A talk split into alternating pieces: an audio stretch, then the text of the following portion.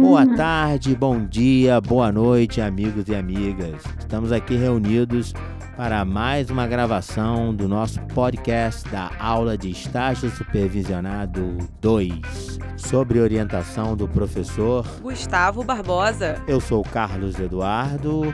Eu sou o Leonardo Castro. Eu sou a Thaís Lima. E vamos em frente, vamos começando aqui com o Jogo do Brasil aquela confusão, aquele acontece, não acontece. Os agentes da Anvisa interromperam o jogo do Brasil e Argentina no último domingo, dia 5, devido a quatro jogadores da Argentina que não cumpriram a quarentena. Léo, isso pode? Então, Cadu, poder não pode, né? Mas acabou que o a Argentina entrou com os quatro jogadores indevidamente no campo e acabou acontecendo essa várzea aí que todo mundo ficou sabendo. Os agentes da Anvisa entrar em campo para acabar com o jogo, né? Ô Thaís, o que, que você, você acha, você acredita que os argentinos fariam essa quarentena? Olha, eu acho que deveriam ter feito, né? Mas o que eles fizeram foi dar uma de brasileiro no Brasil. Eles tentaram fugir, tentaram, mas não conseguiram. Tentaram dar uma de malandro. Não conseguiram. E por que, Léo? O que, que eles não, tem, não fizeram isso antes? Por que, que eles não trataram de, de, de barrá-los antes? Antes de esperar a bola pô, começar? Então, é, a Anvisa alega que avisou a Argentina, os argentinos. A Anvisa também fala que foi na porta do vestiário, bateu na porta, o vestiário estava trancado. E aí eles não conseguiram se comunicar com, com, com os argentinos, né? Pero que sou eu, somos nosotros, amigos. Pois é. Aí acabou que acontecendo essa, essa várzea aí, né? Pois é, foi uma lástima, a gente não teve o jogo, né? Bem, com, com esse gancho aí, né, de quarentena, de vírus, na última quarta-feira, a CBF convocou os times da Série A para uma reunião para tratar da volta ao público ou não.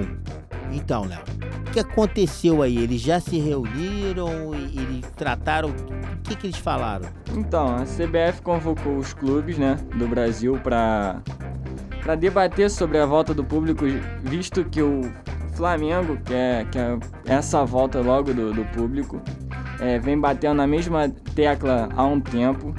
E mesmo assim foram 19 votos contra. Praticamente todos os times é, do Campeonato Brasileiro da Série A foi contra a volta do público. Apenas o Flamengo é a favor.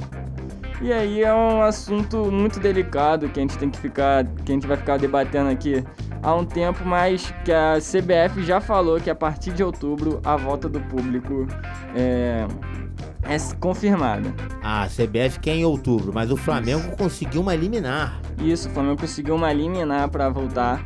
E aí os times estão naquela, né? Não querem ir, não querem a volta do público. O que você acha, Thaís? Dá pro público voltar agora ou tem que esperar? Olha, Cadu, eu acho que essa volta, ela vai acontecer, acho que naturalmente, porque o público ele não tá indo no estádio, mas eles estão indo para os bares, eles estão saindo é, nas ruas para torcer. Então, eu acho que é natural que essa, aconteça essa volta, porque muitos estabelecimentos já estão é, prontos para receber, né? Já estão recebendo, inclusive, casas de show. Então, com a segunda dose, né? Como vai ser a partir de outubro, né? A previsão é de que todos já estejam com a segunda dose. Eu acho que ela tem que acontecer sim, ela vai acontecer. Mas, ô Léo, o Grêmio aqui, que será o próximo adversário do Flamengo, tá ameaçando não entrar em campo.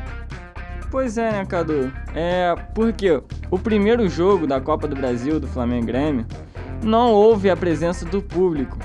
E aí o Grêmio fala, alega que também não deve haver público no segundo jogo, que não vai acabar sendo justo, né, para o Grêmio, já que jogou sem público e vai jogar contra uma das maiores torcidas do Brasil. É, essa torcida é forte, hein, Thaís?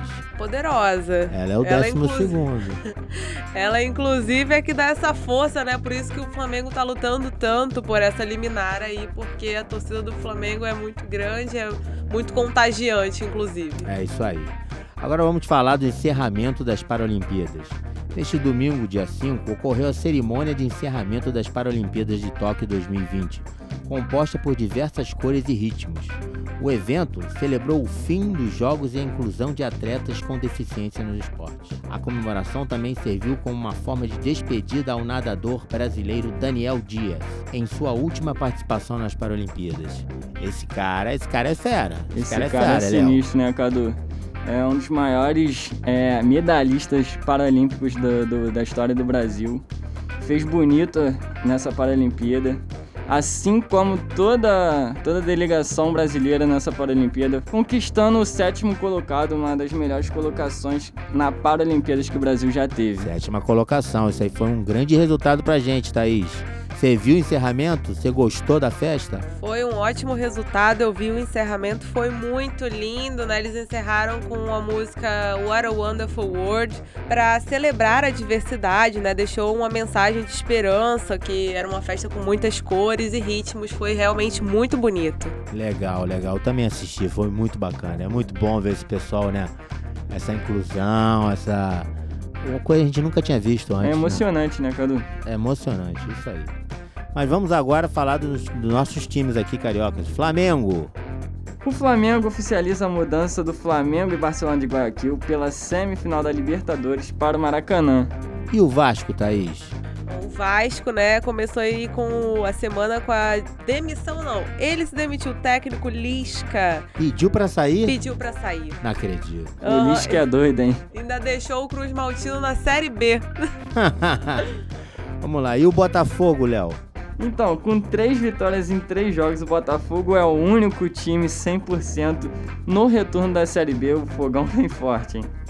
E o Fluminense, Thaís? Como é que tá esse tricolor? Bom, olha, após a vitória sofrida, né, contra a Chapecoense, é, o Fluminense fecha o turno perto do G6. É, ainda é cedo pra sonhar com a Libertadores, Cadu. Bem Será, cedo. Léo? Ainda Acho é cedo. é. Eles estão eles estão no G6. Eu sei, Eles vão pra. Então, eles estão no G6, onde pode se tornar um G8, né, Cadu? Ah, por que isso? Tudo isso depende da Libertadores, do resultado da Libertadores. Depende se o Flamengo for campeão, ou o Palmeiras ou o Atlético Mineiro, vai abrir um G7. E caso o Flamengo seja campeão, o Flamengo ou o Atlético Mineiro seja campeão da Copa do Brasil, vai abrir mais uma vaguinha aí, se tornando G8. E aí o Fluminense pode sonhar bastante, hein? Ah, agora eu entendi, entendi. Tudo vai depender do Flamengo, então, né, Léo? Vamos agora de surf. Nesta última quarta-feira, dia 8, foi a estreia do documentário A Curiosa História de Ítalo Ferreira, mostrando a história do atleta e os desafios que ele encarou até se tornar campeão mundial de surf. O filme está disponível gratuitamente no site da Red Bull. E você pode acessá-lo a qualquer momento, Léo. Já assistiu? Eu ainda não assisti, Cadu, mas eu tô muito curioso pra assistir, até porque a história de vida do nosso medalhista de ouro olímpico, Ítalo Ferreira, é uma história linda, Cadu. Ah, verdade, Léo. E você, Thaís? Você assistiu ele nas Olimpíadas? Então, Cadu, é, eu não assisti ele nas Olimpíadas. Na verdade, estava bem preocupada com vôlei na época. estava torcendo bastante, não vi. Mas, assim, é, o fato dessa história ter se tornado documentário é muito importante porque é um esporte que está ganhando espaço, né? Que há um tempo atrás ele não tinha muita visibilidade. É, ele começou a ter com Gabriel Medina e eu acredito que é, futuramente vai ter um espaço para ele ainda aí nas Olimpíadas, aí nas próximas Olimpíadas. E você, Léo? Você acha que vai emplacar para as próximas Olimpíadas? O surf, o skate? Cadu, eu não só acho, como eu tenho certeza, pra quem acompanhou o skate e o surf nessas Olimpíadas, nossa, que vibe foi aquilo, a torcida brasileira en- enlouquecida no Twitter, Facebook, Instagram. Coisa linda, foi muito legal, Cadu. Foi, foi muito legal. É, então vamos aqui terminando mais um podcast da turma de estágio supervisionado. Eu sou o Carlos Eduardo, Eu sou Thaís Lima, Eu sou o Leonardo Castro. sob a supervisão do professor. Gustavo Barbosa. Muito obrigado. Um abraço, até logo. Abraço, gente.